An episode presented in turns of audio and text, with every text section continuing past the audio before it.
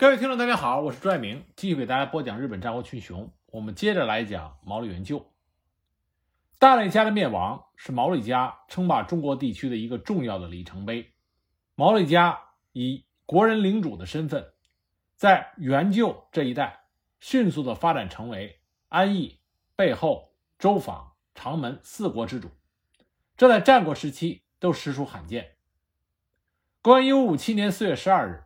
也就是大内一长在长福院自尽之后的几天，毛利元就急不可待的派遣奉行桂元忠从防府出发，回到吉田郡山城转告老臣志道广良，自己将所有的政务交付龙源，从此过着隐居生活，不再过问政事。本来元就在公元一五四六年已经把家主之位传给了毛利隆元，名义上虽然是退居幕后。在背后辅助龙源，但实际上遇到重大决策的时候，还是由毛利元就自己定夺。他带领毛利家南征北战，扩充版图，现在有了充实的基础，是时候放手让毛利龙元亲政。毛利龙元得知此事之后，显得极为的焦虑不安，力劝自己的父亲毛利元就打消归隐的念头。毛利龙元在他自己写的书信里透露。相比自己父亲毛利元就的伟大，他实在是毫无才干，不能够担任起统治家族重任的人物，而且家中又没有良臣，恐怕家业会断送在自己这一代手上，只好将家主让给自己的儿子，也就是后来的毛利辉元，这才能避免厄运。但是毛利隆元深知难以让自己父亲收回成命，于是又想出了死谏这个办法。果然，毛利元就一看见龙源意志甚坚，就把隐居的事情搁下不提。适逢周访国、长门两地大内的遗臣群起作乱，其中一股作乱的势力更是在十一月十日攻入了山口城。虽然这场骚乱最终被新投降毛利家的内藤龙春率兵镇压，可此后各地大内残党的叛乱仍然不时的发生。毛利元就忙于平乱，所以也就将隐居之事搁置下来。十月二十五日，毛利元就在周访富田镇中，给龙源、元春、龙井三个儿子发出了一封书信，这就是名传后世的三子教训状。那这封书信大概的意思是这样的：毛利元就说，关于你们三人，指的是毛利龙源。吉川元春和小早川龙井，关于你们三人的事，藏在我心中很久很久。这次能够一一写出来，实在是可喜之事。一，从前已经说了很多遍，尽力维持毛利这个家名的用心和挂念，至为重要。纵然元春、龙井继承了别人的家，但这只不过是一时之事。假若心中常以毛利两字为念，自然不会做出有损家名的事情。虽然是从前说过的事，但是我要再说一遍：假如三兄弟之间有一点不和，将会导致三家一同被灭绝。三家之中，只要有一家失去家名，也会造成令人忧心的结果。所以，如果有逾越本分者，可取其领地而代之。在南征北战迎来强盛的今天，必然招致很多人的怨恨。如果他日毛利家灭亡了，我的子孙必定没有一个人能够幸免于难，这种忧心实在是无法用言语表达出来。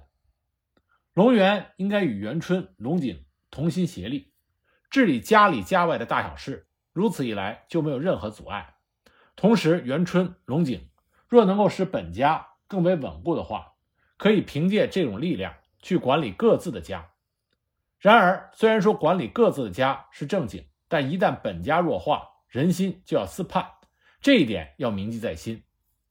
就是之前所说的，龙源应该保持着亲爱之心对待自己的兄弟元春和龙井，而作为弟弟的元春、龙井也要服从龙源，这是长幼有序的义理。此外，元春、龙井在毛利家中与福原、贵等重臣同位同列，凡事都要听命于龙源，不能疏忽。希望到了孙子那一代，仍然能够遵守这个训诫，这样三家都得以延续。这固然是我的愿望，但是在这种混乱的时代，并不敢抱有这样的信心。至少在你们这一代，如果没有这个意识的话，现在我们的名声和利益都会失去。没有比供养你们的死去的母亲妙九更重要的事情。五龙菊，也就是毛利元就的长女，和肉户家都是对我们很重要的人。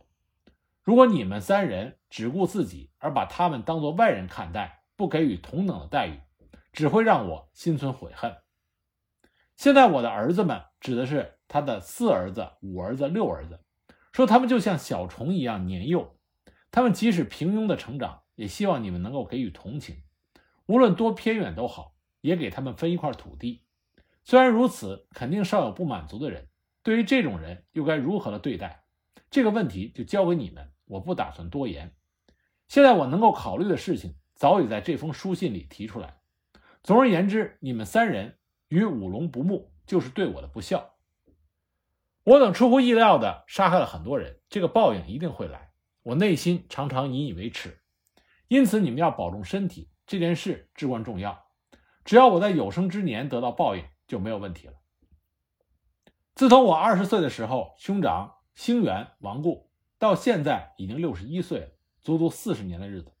这期间经历过大大小小的风浪，与同族别人家一起作战。遇到各种各样的事情，尽管如此，这些困难我还是一一克服过来。只能说句不可思议：自己并不是比别人更健康的人，也不是比别人更具胆识、智慧才略，也不是比别人高，更不是那种会被神佛守护着的正直之人。但是为何能够好好的活在现在，连我自己也不太明白。虽然是自己的事，却始终想不到理由。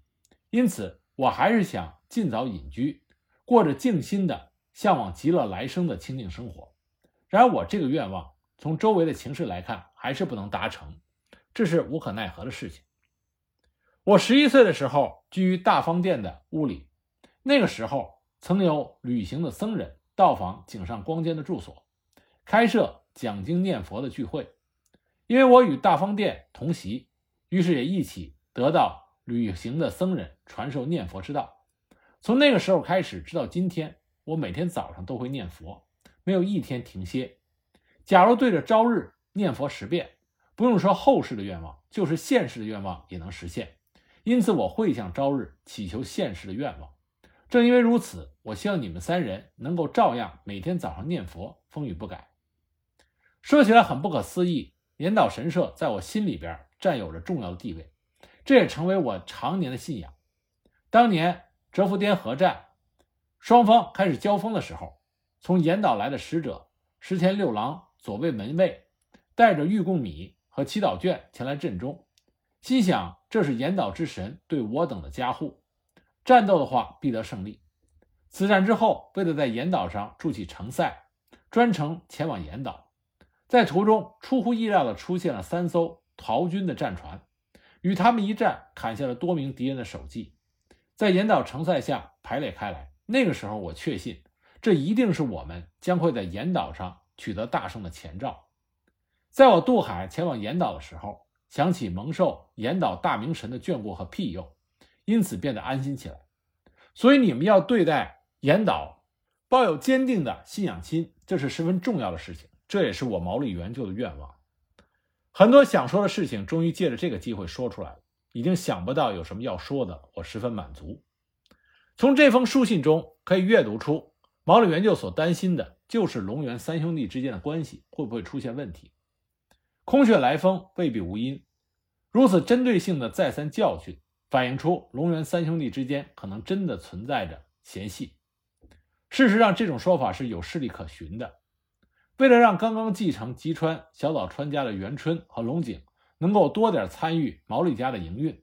于是元就就吩咐他们长期留在吉田郡山城，如此一来就有必要建造他们居住的居所。龙源给两人拨出的土地建筑宅邸，小早川景龙却不满意龙源分配给他的土地，还提出了无理的要求，要求将几位重臣的宅邸划给他使用，这使得龙源大为头疼。后来毛利龙源与毛利元就商议过后。才决定额外给予他想要的土地，又因为元春和龙井逗留郡山城参与政事，难免要对毛利的家臣们下达命令。以两个人作为别人家家主的身份，这种行径可以称得上是妓院。尤其当时战乱之势，兄弟翻脸也是屡见不鲜之事。刚开始，元春、龙井二人对此采取的是回避态度，不敢过分干预。但是龙源仍然赋予他们与毛利家臣定下契约，并且处罚犯错家臣的权利。因此，毛利元就才一再的提醒元春和龙井，他们在毛利家中的地位与福原、贵等重臣是一样的。妙九亡故之后，毛利家族的成员之间开始出现问题，例如嫁给肉户家的长女武龙菊，与元春的妻子熊谷氏素来不睦。武龙菊尚且会与龙源的夫人内藤氏互通书信，闲话家常，但是和熊谷氏。根本就没有书信往来。毛利元就觉察到这种气氛，于是吩咐龙井修书给熊谷氏，恳切地劝说他要与五龙局修好关系。但是此后没有收到过熊谷氏的回信，这让龙井大为光火。后来经过毛利元就的劝解，这才让小早川龙井消了气。此外，在引导合战以后的论功行赏，小早川龙井获得了安艺东南部西条盆地的。黑赖地域，但是龙井并没有因此而满足，他希望得到的是能够控制能美岛的普边一带的临海地域，而西条盆地则是位于内陆。于是龙井向龙源提出交换领地的要求。安义东南部是小岛川家世代盘踞的领地，与周边国人领主关系密切。龙井继承小岛川家之后，就积极的与周边国人领主建立了良好关系。这一点让龙源十分担心，生怕龙井发展出自己的人际脉络会变成尾大不掉，所以龙源尝试着接触当地的国人领主们，这遭到了龙井千方百计的阻挠，两个人还因此发生了争执。后来由毛利元就居中调停，生性谦逊的龙源在后来亲笔所写的书信中，劝诫自己不要为此伤了兄弟和气，但是希望龙井即使跟国人领主打交道，至少先跟自己商量一下。毛利元就年事已高，早晚会把所有的权力交给龙源。另一方面，他又怕元春和龙井不服从龙源的命令，给毛利家的管制带来障碍，所以才写成了这篇三子教训状，让龙源三兄弟和五龙渠明白团结的重要性。这也是当初元就立下百万一心训诫的愿望。三子教训状发出之后，龙源马上回信，内容大致是。回应元就提出的各项训诫，表示领会和切实执行。此信是毛利龙元亲手所写。那么三子教训状的第二天，当时元春在日野山城正在为实践攻略做准备，而龙井则留在新高山城。龙元在写过信之后，派人给他们逐个传阅，然后各自在下面签署，再回到了龙元手里。信函由龙元密封。交与毛利元就的近臣平佐就之，托其转交给毛利元就。数月之后，毛利元就又给龙源写了一封较短的书信，对之前的三子教训状做出了补充。其大概意思是说，这本来是三子教训状中应该提出的重要事项，胜过什么护符保佑。因此，我就另外写一封信给你们，只要想着如果你们三兄弟之间出现不和，就会招致灭亡。如今不用为了宗家去奢望得到什么保佑，只要好好的恪守这些事情，也就是三家合力。这不仅是为了你们三人，也是为了你们的后代着想。你们团结一心的话，更胜当年张良得到黄石公授予兵法书。如此一来，领国内的人就不敢造次，也不用害怕来自其他家的威胁。且不说他国之人，即使在领国之内，也不见得有真心为毛利家着想的人。便是毛利家中，随着时势推移，总会有不以毛利家为念的人存在。如果三家能够像目前一样关系良好，那么但凭龙源、龙井和元春的意思行事也没有问题。然而稍有不睦的话，就会受到家中上下的轻视，最后什么都做不了。所以要以毛利家为首要的考虑，这对于三家来说都是重要的事，也是我直到现在经常说的团结一致的要义。希望这封书信能够像张良得到兵法书一样，对你们有所帮助。应该设想一下，如果兄弟之间稍有不和，你们三家就会一同灭亡。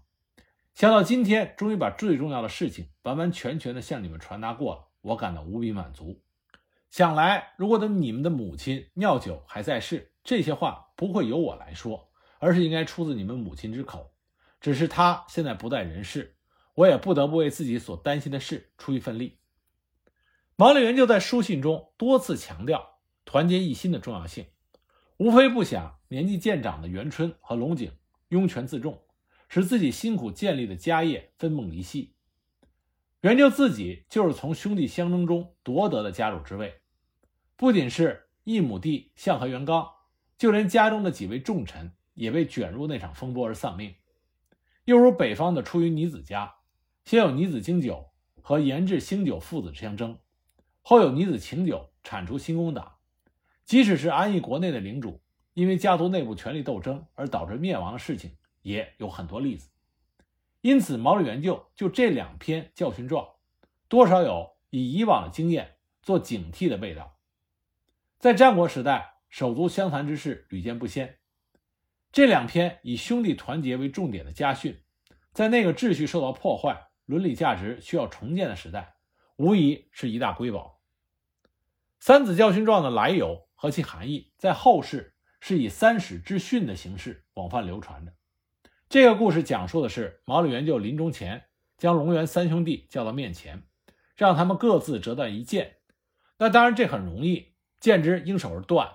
接着他又让这些儿子们折一束剑，即使用尽力气也折不断。寓意就是兄弟同心合力，就如同这束剑枝一样牢不可破。这个寓言呢，主要被收录在幕末时期仙台藩儒者。大龟班西的《晋古史谈》，以及明治年间由原田永福编纂而成的教科书《幼学纲要》这些书籍里边，成为了脍炙人口的故事。正是因为流传很广，人们信以为真，却忽略了对细节真伪的探求。要知道，毛利元就临终的时候，也就是公元一五七一年，他的大儿子毛利隆元已经去世多年了，所以毛利元就临终之前教三兄弟折剑这件事情。根本不是史实。那么讲完后世非常著名的《三子教训状》这封毛利元就写的家书，我们再来讲讲毛利元就和毛利家能够称雄日本战国时代它的一个重要物质基础，这就是石见银山。关于这个毛利家的重要财源，我们下一集呢会给大家具体的讲解，它是如何到了毛利家的手中，以及他给毛利家。带来了何种的财富？